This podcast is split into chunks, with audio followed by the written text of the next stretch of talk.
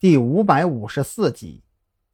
这张巨网跟普通渔网最大的差别就在于，网眼要比普通渔网大得多，而且编织成网的丝线之间还闪耀着点点冷芒，应该是含有金属成分，坚实程度自然要甩出普通渔网十条街。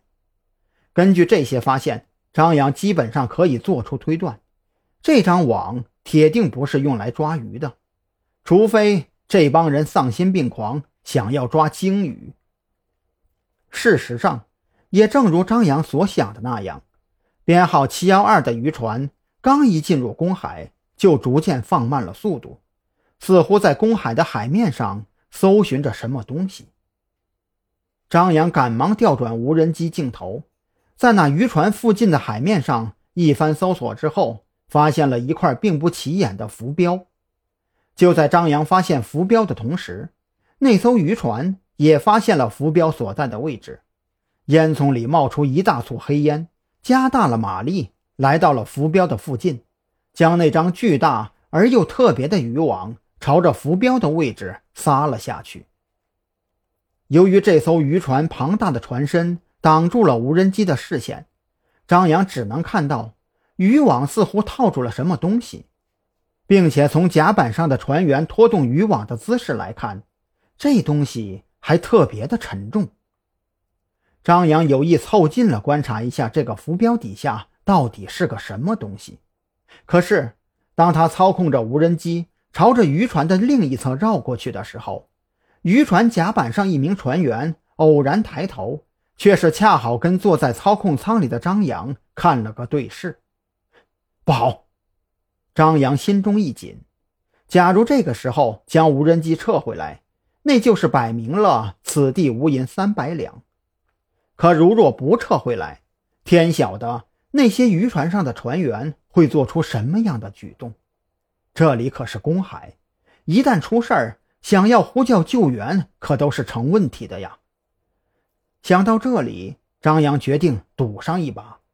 他一咬牙，向前推动操纵杆，将无人机的速度提升到最大，呼啸着越过那艘渔船的上空，一个漂亮的鹞子翻身，调转方向，表现出秀操作的意图，还特地俯冲至渔船高耸的烟囱处，来了个俯冲穿越障碍物，顺着渔船烟囱和船桥之间的缝隙掠过，这才掉头往游艇的方向飞去。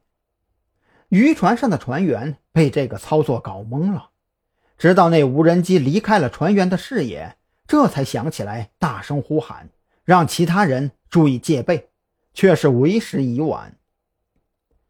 张扬收回无人机之后，也来不及发短信给白若萱了，直接取出手机打通了他的电话：“我可能被发现了，最快速度返航，千万不能在公海上被人截住。”张扬的声音很急切，白若萱听了，二话没说，立刻给驾驶员传令，调转船头，以最大马力返航。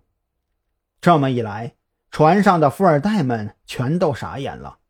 原本还挺热闹的聚会，瞬间变为冷场，一个个大眼瞪小眼，等待着白若萱给出解释。然而，让他们扫兴的是，白若萱压根就没准备开口解释什么。只是淡定地告诉他们，出现了一点小意外，现在需要返航回港口，船速会很快。为了安全起见，所有人都要进入二层的舱室。在白若萱的威慑下，这些富二代们心有怨念，却也不敢发作。毕竟这是人家白若萱的游艇，更何况现在还是在公海上。他们这些富二代平日里嚣张跋扈。那都是在自家地盘上无所忌惮，可这不代表他们都是傻子。